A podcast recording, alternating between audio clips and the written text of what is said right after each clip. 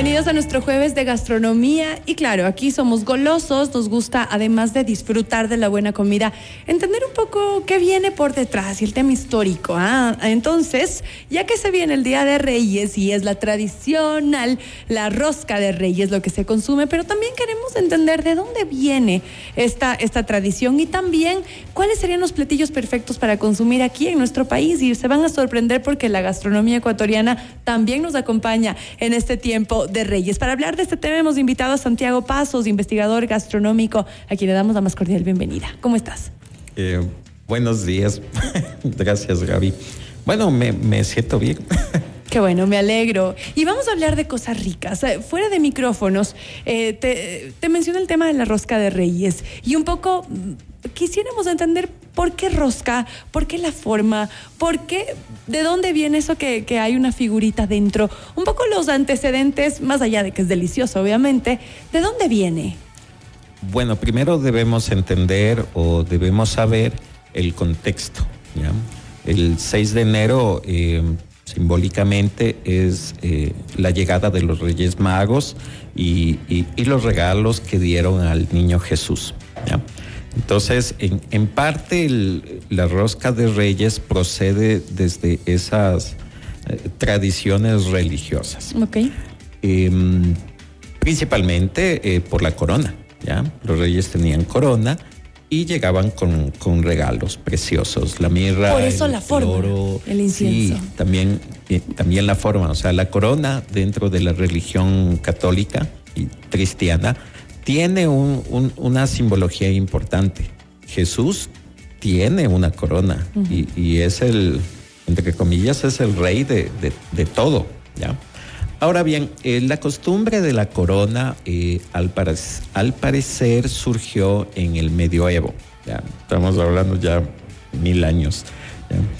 Y eh, inicialmente era sí, un, roscón con una semilla con, un grano de, de, haba, me parece que es. Se colocaba un grano de haba. Sí. Ok. Entonces. Uno. Uno, solo uno, porque eh, eh, ese grano, eh, bueno, cuando se repartía en la corona podía llegar a, una persona y sería como un regalo, ¿ya?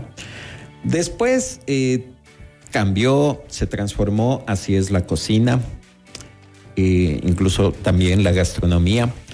Y eh, luego apareció una corona, eh, que sí lo he visto, que también tiene eh, forma de roscón y encima hay frutos secos. Mm. ¿ya? Los frutos secos representarían las joyas que tiene una corona. Ah, mira. ¿ya? Entonces también tiene este, este pedazo de cerámica. Alguna vez, sí me parece que lo comí con un grano y o un niño como un niño Jesús eh, chiquito en una cerámica. Ok, entonces la idea es que al que le toca el trozo con este, esta figurita, la cerámica, que tendrá suerte durante el año, es el premiado, es el favorito. okay. Inicialmente es este, esta especie de regalo. Ok. Em, actualmente, bueno, yo he comido la corona y es eh, representa suerte. Suerte en todos los aspectos, en todos los planos. O sea que mañana, si les toca a ustedes con la figurita dentro de la Rosca de Reyes, es que van a tener un año con mucha fortuna. Claro, pero ojo, si les toca la figurita, el próximo año esa persona tiene que comprar la corona, hacer la corona o conseguir la corona y dar a, su familia. O sea, ya de paso que organice el evento. Claro, claro que recibe en casa. Me parece bien. me parece interesantísimo. Ok, antes de la entrevista también, Santiago, tú me decías que tu especialidad es en gastronomía de nuestro país. Y nos llama mucho la atención saber que aquí también poco a poco, si bien hablamos de la rosca de reyes, que es, es una tradición española, ¿De qué manera se, festeja o, o cuáles serían los productos gastronómicos más destacados para consumir? Esto que ya es lo último de la Navidad, ¿no? Se dice que ya el 6 de, enero, con la llegada de los Reyes, también ya se debe levantar toda la, decoración navideña. ¿Cuáles serían estas últimas delicias gastronómicas ecuatorianas que todavía tenemos tiempo de disfrutar? Ya, a ver, em, yo hago, estudio la cocina, cocina tradicional el término gastronomía es, es un poco ambiguo, ¿ya?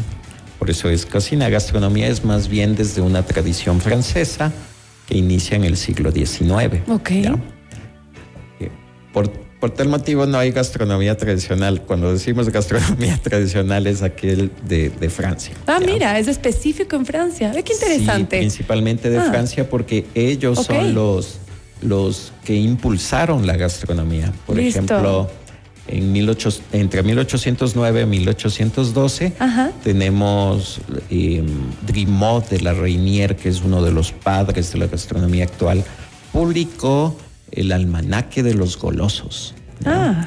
Y en este almanaque aparecen cosas fabulosas de platos y recetas y bla, bla, bla, bla.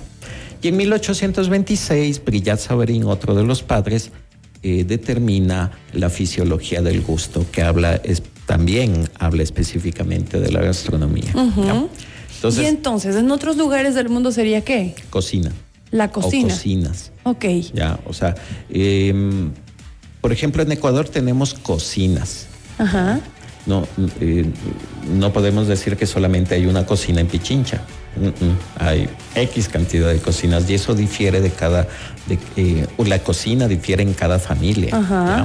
Entonces, si lo relacionamos con la fiesta o con este ritual, nosotros en más o menos en Quito y tal vez en otras partes de la provincia y del país, comenzaríamos la fiesta o la ritualidad desde el primero de diciembre y terminaría el 6 de enero. Ya tenemos una fiesta bien amplia. Y, esto posiblemente se relacione con esta personalidad o con esta, este ámbito barroco que tenemos los ecuatorianos. Nos, gusta la, farra, la fiesta, la comida en esas fiestas. Y la familia, ¿no? que normalmente nos reunimos en una mesa para disfrutar de ricos platillos y creo que eso es parte de la esencia del ecuatoriano, ¿no? Sí. ¿Cuáles serían los platos en este caso? Ya, primero, los platos eh, serían, se hacen a través de una especie de minga, ¿ya? El tamal. Ok. Ya. Eh, tenemos dos bueno. Al hablar minga, que se hace entre todos. Sí, se hace entre todos. Entonces, unos, unos cortan la carne, otros hacen los, los ajos, las cebollas y etcétera, etcétera. Entonces, tenemos el tamal. Eh, yo he comido el tamal ampreado, que es sal y dulce.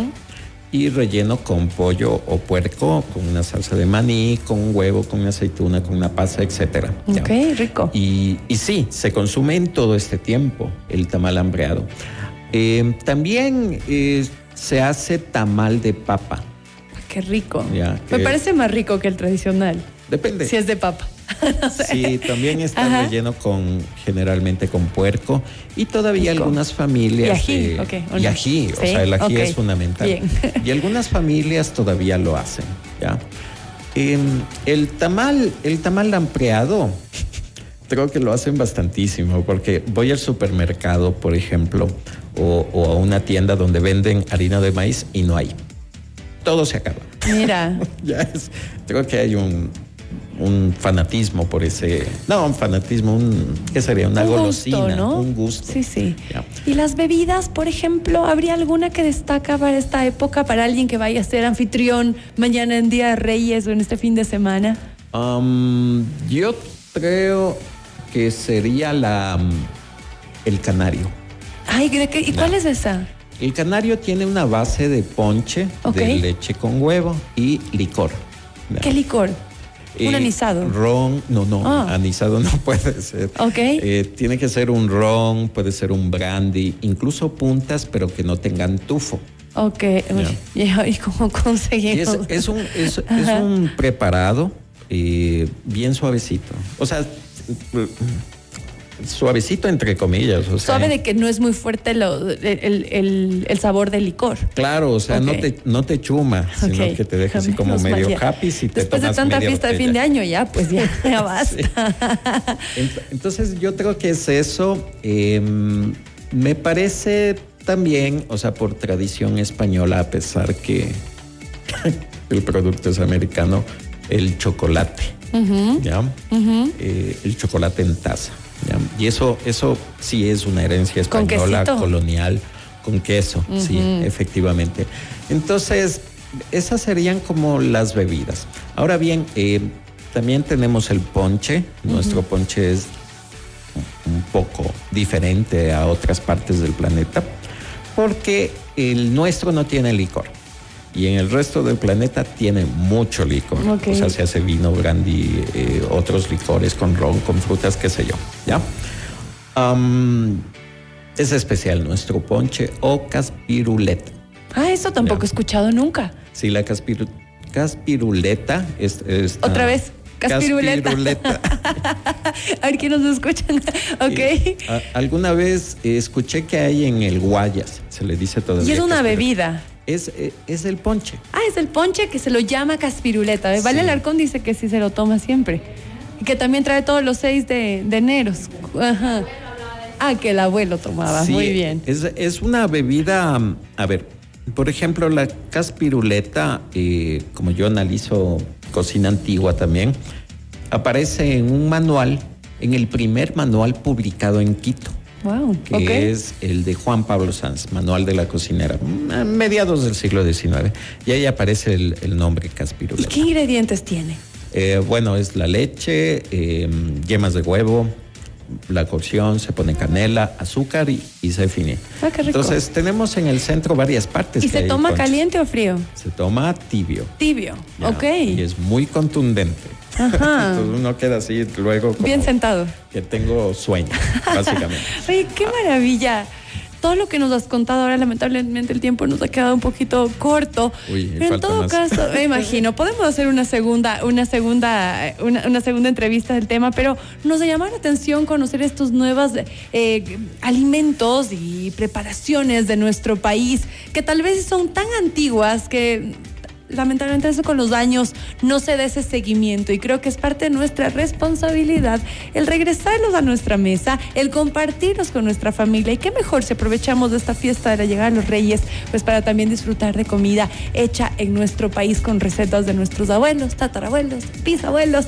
pues bien y aprovechar de esto. Así es que queremos agradecerte muchísimo Santiago. Gracias. Si tal vez puedes compartirnos eh, tus, tus redes o alguna, algún correo, algún contacto que podamos saber más de ti y de tu investigación ya, a ver, eh, estoy, estoy por crear las redes porque sí es necesario en este planeta actualmente. A ver, mi correo es Santiago Pasos Carrillo. Entonces, Pasos es con Z la primera. Y Carrillo, doble R y doble L. Arroba yahoo.com. Excelente. Entonces ahí me pueden escribir y, puedo contestarles. O... Maravilla. Te agradecemos muchísimo, Santiago. Que tengas una linda tarde. Hacemos una pausa y ya volvemos.